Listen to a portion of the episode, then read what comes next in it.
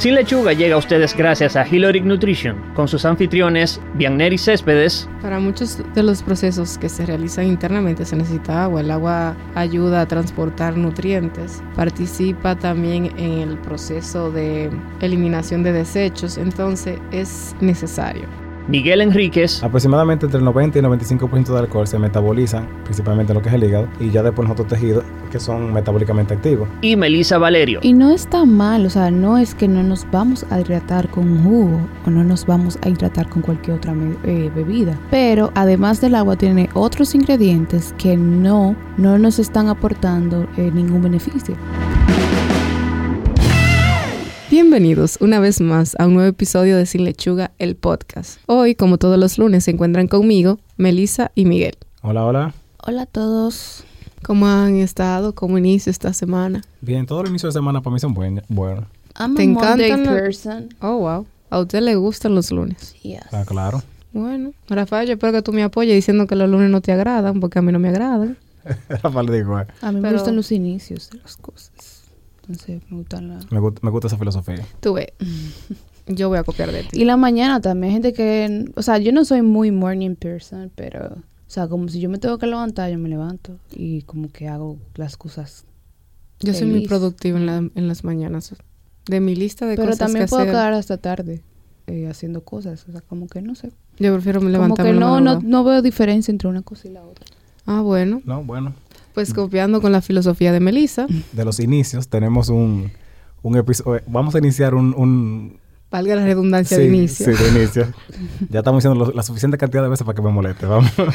Inicio, inicio, inicio. Bueno, pero vamos a, a comenzar a este episodio con una de las preguntas que nos realizaron nuestros oyentes. Y si ustedes, los que nos están escuchando, están interesados en enviar sus preguntas o comentarios, pueden hacerlo a través de nuestra página de Anchor. El link siempre está eh, disponible en la descripción de este episodio y de todos los episodios que nosotros subimos. Y también en nuestro Instagram, pero por si quieres saber el link completo, es Anchor slash eh, sin lechuga. Entonces, sin más preámbulo, vamos a escuchar cuál es la pregunta que nos hicieron.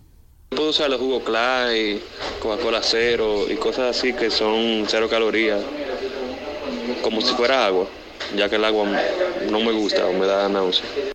Partiendo de la pregunta que nos hace el oyente, pueden tener la idea de que hoy vamos a tratar el tema de hidratación, de calorías líquidas y el alcohol en la dieta. Básicamente vamos a hablar de todo lo que es líquido en nuestro diario vivir y cómo esto puede afectar o no a la dieta. ¿Quién de ustedes quiere iniciar comentando esa bella, hermosa pregunta? Me preocupa que el agua le dé náusea. Sí, yo creo que esta es la segunda vez que... eh, Sí, yo no- dije el, la- el caso de mi mamá, Sí. que a ella le pasa igual. Ya mi Bueno, mamá tú- se debe sentir bien porque no es la única. Porque no es la única. No, eso es muy común, en verdad. O sea, no es que le dé náusea en sí, pero que no le guste el agua. Y, y es extraño porque el sabor del agua es ninguno. Ningún, o sea, decir que o sea, sabor. es ninguno porque no hay, o sea, el agua no tiene ningún sabor. El agua debe ser insípida. Señores, si el agua tiene algún olor, si tiene algún sabor. algún sabor, no se la tomen. Si es agua, no. Probablemente si sabe a ajo es porque en su nevera hay un ajo destapado o algo por el estilo, pero la, la- el agua no tiene sabor a nada. Sí. Y debería oler tampoco. Ojo con eso. No, y es curioso porque le- en el momento que la persona así como que se preocupa mucho por su hidratación, es cuando decide iniciar una- un proceso de una pérdida de peso. Eso como, esos son, esos son de los aspectos que van generales, como, ok, tenemos que mejorar la calidad de los alimentos que estamos consumiendo, mejorar la ingesta de agua y realizar ejercicio. La Pero, triada. sí, eh, eh, realmente eh, son los tres importantes, pero la, la hidratación es como lo último. Sí, O sea, verdad. para yo bajar de peso yo necesito hacer dieta Y y, ejercicio. ejercicio. Ah, y tengo que tomar agua. O sea, la gente lo piensa así. O sea, como que, que el, el tomar agua es como, ah, sí, es parte de, pero no es como lo más importante. es el valor añadido al final. Exacto. Pero se ha realizado un, un estudio en Johns Hopkins y Bloomberg, que es una escuela de, de salud pública, que ellos eh, demostraron que se debería de prestar más atención a lo que es el consumo de, de, las bebidas, o sea, qué tomamos durante el día en nuestra dieta normal y que muchas veces puede estar más afectado eh, o debe, puede afectar más lo que estamos consumiendo en, en forma líquida que lo que estamos consumiendo en forma sólida. Sí, lo que pasa es que la gente no tiene conciencia de qué tantas calorías pueden tener algunas bebidas y se, y se consumen indiscriminadamente, incluso en muchas en grandes cantidades. En ese sentido, el estudio que Melissa ya mencionó eh, ha clasificado las bebidas. Vamos a hablar de las bebidas azucaradas, las dietéticas, la leche, el zumo de frutas, el café y el té, y las alcohólicas y las energizantes. Lo que queremos hacer es hablar brevemente de esa clasificación y luego ver cómo, o sea, si la tomamos en cuenta al momento de hacer una dieta o reconocer que estamos en dieta, si es parte del régimen en sí. Algo que es en realidad impropio de una persona que está en un régimen de alimentación, en una dieta, es beber básicamente refresco. Eso es una cosa que la gente sabe que la tiene que eliminar. Y el alcohol, esas son las dos cosas que más te reconocen. Para las personas que no están en un régimen de alimentación, algunas pueden consumir incluso hasta do- un doble litro de, de- de soda. Entonces, de por sí una, una cantidad relativamente mínima de, de soda tiene una cantidad exagerada de azúcar. Imagínate consumirla en tantas cantidades. En la clasificación, las bebidas azucaradas, en esta categoría, como ya Miguel mencionó, están las, los refrescos, las bebidas de fruta, los ponches o la bebida de alto contenido calórico, que son endulzadas con azúcar. Eh, estas bebidas tienen aproximadamente de 135 a 180 kilocalorías. También el grupo de, de bebidas están las dietéticas, que en este caso están los refrescos, pero en su versión light, u, u otras bebidas que han sido endulzadas con edulcorantes. Eso pasa con lo que es el agua saborizada. La gente no sabe, pero casi siempre tú un agua, un agua saborizada entre los ingredientes, tú vas a ver algún tipo de, endul- de edu- edulcorante. El agua saborizada es casi un jugo light, Sí, en verdad. Sí. O sea que tiene caloría. Entre otros de los que, de calorías líquidas, agrupamos la leche en todas sus versiones, o sea, leche entera, con 2% de grasa, con 1% de grasa, descremada. Y en promedio van de 37 a 66 kilocalorías. El zumo de frutas. En este grupo se encuentran todos los jugos que son 100% de frutas y verduras. Y es interesante mencionar que las personas casi no asocian el- los jugos con un alimento que no que tú no deberías incluir en un régimen de alimentación. Porque en grandes cantidades, muchos jugos también tienen una, una alta cantidad de azúcar y tú estás perdiendo la fibra que tú no consumirías si tú consumes la fruta natural. Realmente el jugo es a base de fructosa. O sea, las frutas en sí tienen, o sea, su azúcar es la fructosa. O sea, que va a tener un alto, o sea, va a elevar tu cantidad calórica de consumo. Y que no se consumen sin azúcar. O sea que cuando le agreg cuando tomamos eh, zumo, casi siempre agregamos azúcar. Ya, o sea, no que tal vez no lo traiga como tal el jugo, o que, o sea, si exprimimos una naranja, eh, siempre la gente le agrega azúcar. Sí. y No más siempre, los o casi siempre. O sea, más los cítricos que tienen la tendencia a ser amargo, vamos a echarle azúcar. Incluso en lo que no son cítricos. O sea, por ejemplo, melón, sandía. Sí. O sea, tomás un jugo de esos sin azúcar. No es, es muy como, fácil. no es muy fácil. Entonces, como es preferible tomar, comerse la fruta. Claro. Y la gente no echa una y dos cucharadas. Hay personas que... Yo he visto personas echarle cuatro cucharadas de azúcar a un vaso de jugo. Que tú le ves Ay, el azúcar, El azúcar, nadando no me la fondo. Bueno, otro está es lo que son las bebidas alcohólicas. Y en la bebida alcohólica tenemos que entender que hay dos tipos de, de versiones. Las que son fermentadas, como el vino y la cerveza. Y las que son destiladas, ya como lo que es el ron, vodka y whisky. En toda esta clasificación se puede encontrar desde 100 hasta 350 calorías. O sea, las calorías provenientes del alcohol son muy altas. Y vamos a hablar un poco más adelante sobre eso. Eh, también vale mencionar, por último lugar, lo que son las bebidas energizantes, que hay algunas personas que la consumen. Y en promedio, la porción es de 120 calorías. Obviamente la porción casi siempre es menor o no siempre corresponde a lo que es el envase co- completo, pero las bebidas energizantes son por lo general muy cargadas en azúcar. De ahí es donde te da ese toquecito de energía que tú necesitas. O sea, te lo como que... O sea, la palabra energizante, las bebidas energizantes básicamente son azúcar. O sea, como utilizan como azúcar, cafeína, cosas así, para darte esa energía, entre comillas, que tú necesitas. O sea, eso es lo que te, te venden. Es que de hecho el organismo de, de forma inmediata lo que utiliza son los carbohidratos, que dicho sea de parte el azúcar está ahí, que es lo que te da la, o sea, la energía inmediata que, que utilizamos, o sea, que tiene sentido. Bien, entonces, habiendo dado la introducción ya y habiendo sentado las bases en lo que es la clasificación de los diferentes tipos de bebidas, la pregunta iba en torno a, ¿podemos sustituir el consumo de agua por bebidas aunque no tengan, por ejemplo, calorías? No. Claro que no. Claro que no, pero ¿por qué? Es que no podemos ver el agua simplemente como una, como una fuente para eliminar la sed. O sea, la- el agua cum- cumple con muchas más funciones en el cuerpo que simplemente saciar la, eh, la sed, básicamente. Para muchos de los procesos que se realizan internamente se necesita agua. El agua ayuda a transportar nutrientes, participa también en el proceso de eliminación de desechos, entonces es necesario. No, y en el cuerpo se producen una, una gran cantidad de reacciones bioquímicas, que obviamente tal vez no vamos a entrar en mucho detalle, pero la mayoría se producen en, en- utilizan como medio lo que es el agua. También en la, en la regulación de la temperatura, o sea, una persona que tenga mucho calor no va, te imaginas de que, ay, toma tanto calor, déjame un café.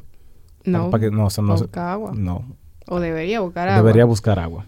Y no está mal, o sea, no es que no nos vamos a hidratar con un jugo o no nos vamos a hidratar con cualquier otra eh, bebida, porque obviamente todas esas bebidas también tienen agua, Claro. pero además del agua tiene otros ingredientes que no, no nos están aportando eh, ningún beneficio o que en grandes cantidades no nos dan ningún beneficio. No, y siempre se habla en hidratación de agua libre. Cuando se hace la referencia de mantenerse bien hidratado, agua libre en el sentido de que hay alimentos que también son eh, ricos en agua. Por ejemplo, la misma sandía que mencionamos, la mayoría de alimentos que son aguanosos, como el tomate. Pero esa agua, aunque tiene hasta cierto punto un aporte en lo que es el proceso de hidratación del cuerpo, nunca va a ser igual que mantenernos con agua libre. Tenemos que estar pendientes de que el 60-70% del peso de un organismo es agua. O sea, y no es por casualidad. El agua es vida, como siempre dicen. Ya habiendo aclarado eso, es importante también hacer la salvedad de lo que son las bebidas alcohólicas. Y qué bueno que tú tocas ese punto. Las bebidas alcohólicas creo que representan la ma- quizás la primera pregunta que me hacen de después que yo entrego el plan. ¿Y puedo beber? ¿O cómo vo- o si Por lo menos una copita de vino. Sí. Eso es lo más común. Hay que aclarar que el alcohol, después de los carbohidratos, es el más alto. Bu- Bueno, primero van las grasas, aportando 9 kilocalorías. Luego va el alcohol, aportando un gramo de alcohol, ap- aporta 7 kilocalorías. Y luego siguen los carbohidratos y proteína con 4 kilocalorías. Entonces, entendiendo que el alcohol tiene esa cantidad de kilocalorías, creo como que la pregunta, la respuesta es obvia. No, porque nosotros no calculamos un plan donde estemos calculándote ese alcohol y también la cantidad que van a tomar, porque por cultura cuando salimos a beber no es con una copita de vino que nos mantenemos la noche. No, y también que esas calorías son vacías. O sea, cuando hablamos de calorías vacías es que carecen de otros eh, nutrientes, principalmente micronutrientes. Y por eso las personas que son, o sea, que be- be- beben grandes cantidades de alcohol entonces, o que son un bebedor habitual, como es el término que se utiliza, suelen tener una dieta que es muy pobre y en, en gran parte es por ese gran aporte calórico hace que la persona no tenga apetito porque el aporte de calorías viene y también entonces esas calorías También. simplemente provienen de lo que es el etanol. El etanol, exacto. Y también cuando se toma alcohol, tú no tomas alcohol y como, o sea, siempre que tú terminas de beber, tú saliste de rumba, A comerte una ensalada tú, César. tú no vas a terminar de que "Ah, déjame prepararme una ensalada ahora en mi casa.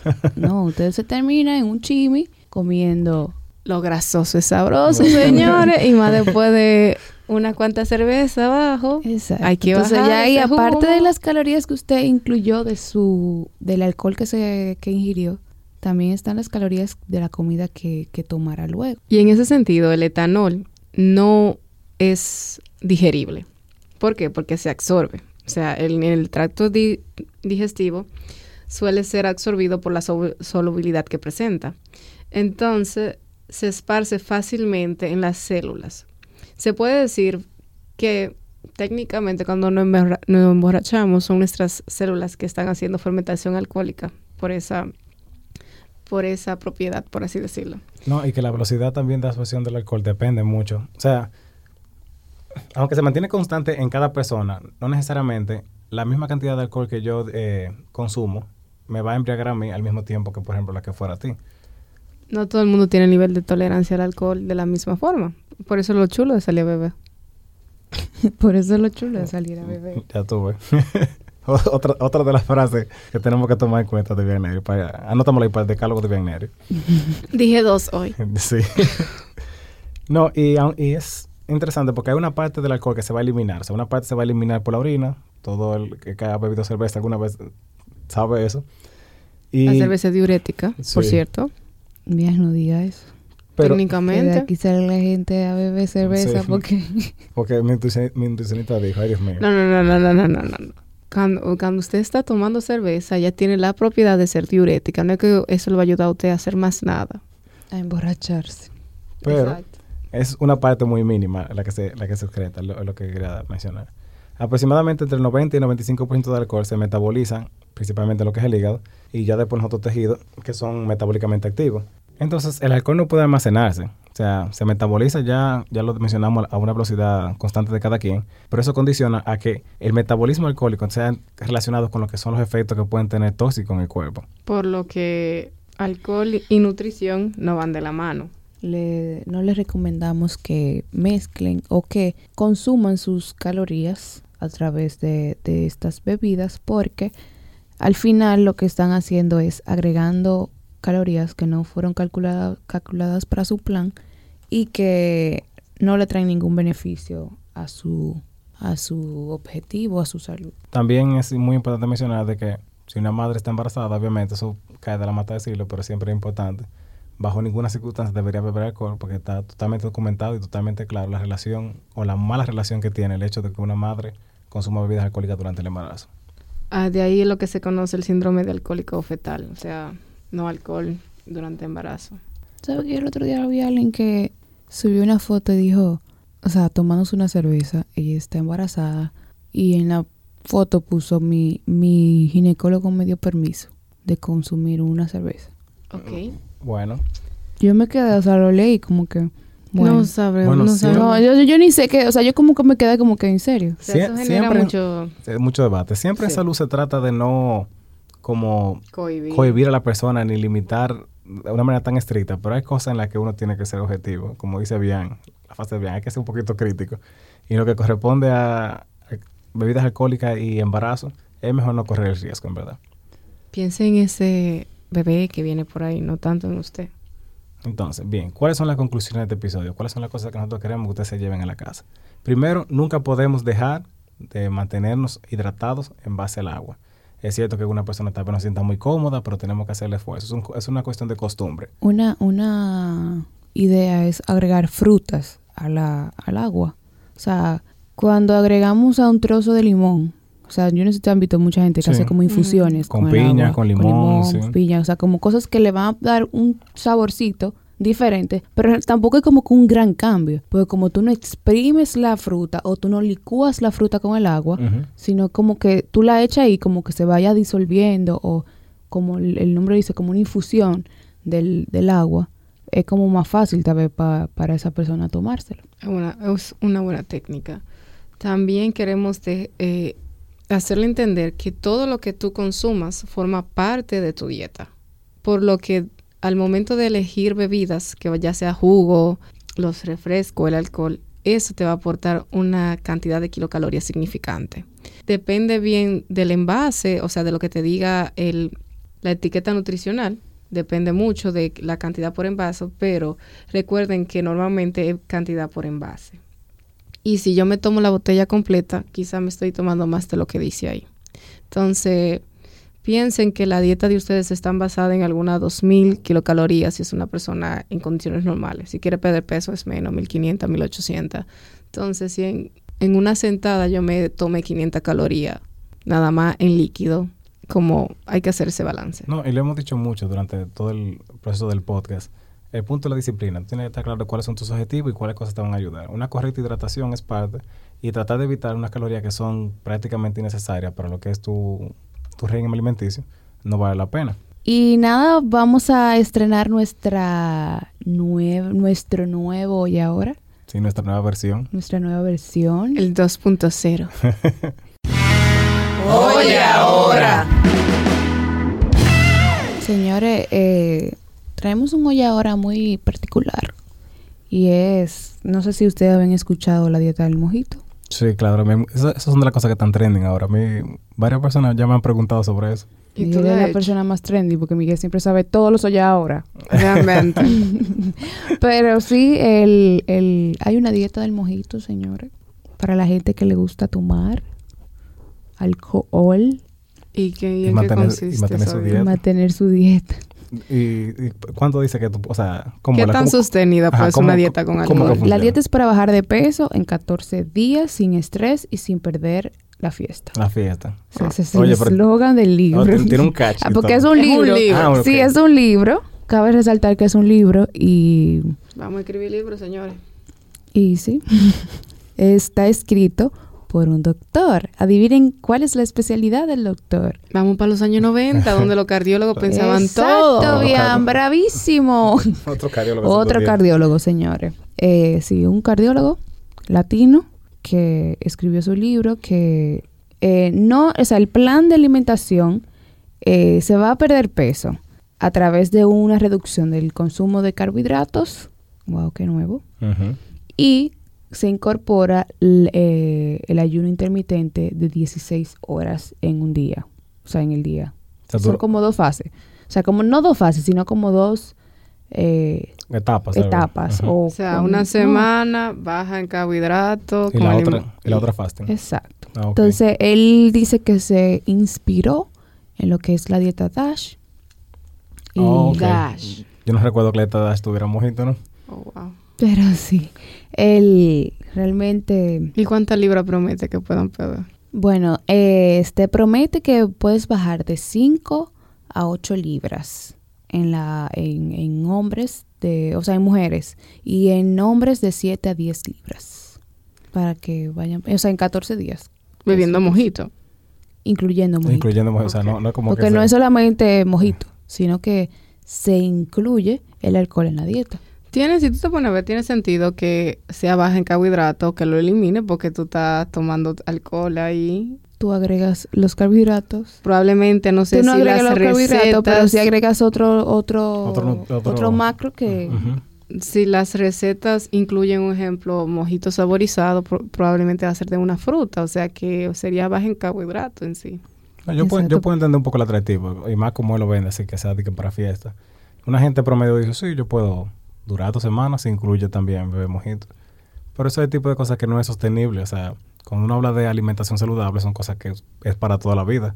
Un estilo de vida saludable, no algo que vaya orientado de cada dos semanas. sí, pero sabemos ya que las diez, las dietas Melissa. yo. las dietas eh, son así, o sea, este tipo de dietas no son recomendadas para todo el mundo y no, o sea, no hay una evidencia que demuestre que eso funciona o que le va a traer un beneficio a largo plazo. Eh, pero nada. Esa, esta dieta pertenece a las que están dentro del De la grupo de las magia magias negra. negras. Sí, de la magia negra. Volviendo a nuestros inicios en el Por episodio. favor, vayan, escuchen ese episodio y luego procesen la Mojito Diet. Hemos llegado al final de este episodio. Recuerda seguirnos en nuestras redes sociales como Sin Lechuga RD en Instagram y Facebook y en la plataforma de podcast de su preferencia. En la descripción del episodio podrán encontrar las fuentes bibliográficas que utilizamos para desarrollar el tema de hoy. Y al igual que las dietas, empezamos de nuevo el próximo lunes. Bye. Bye.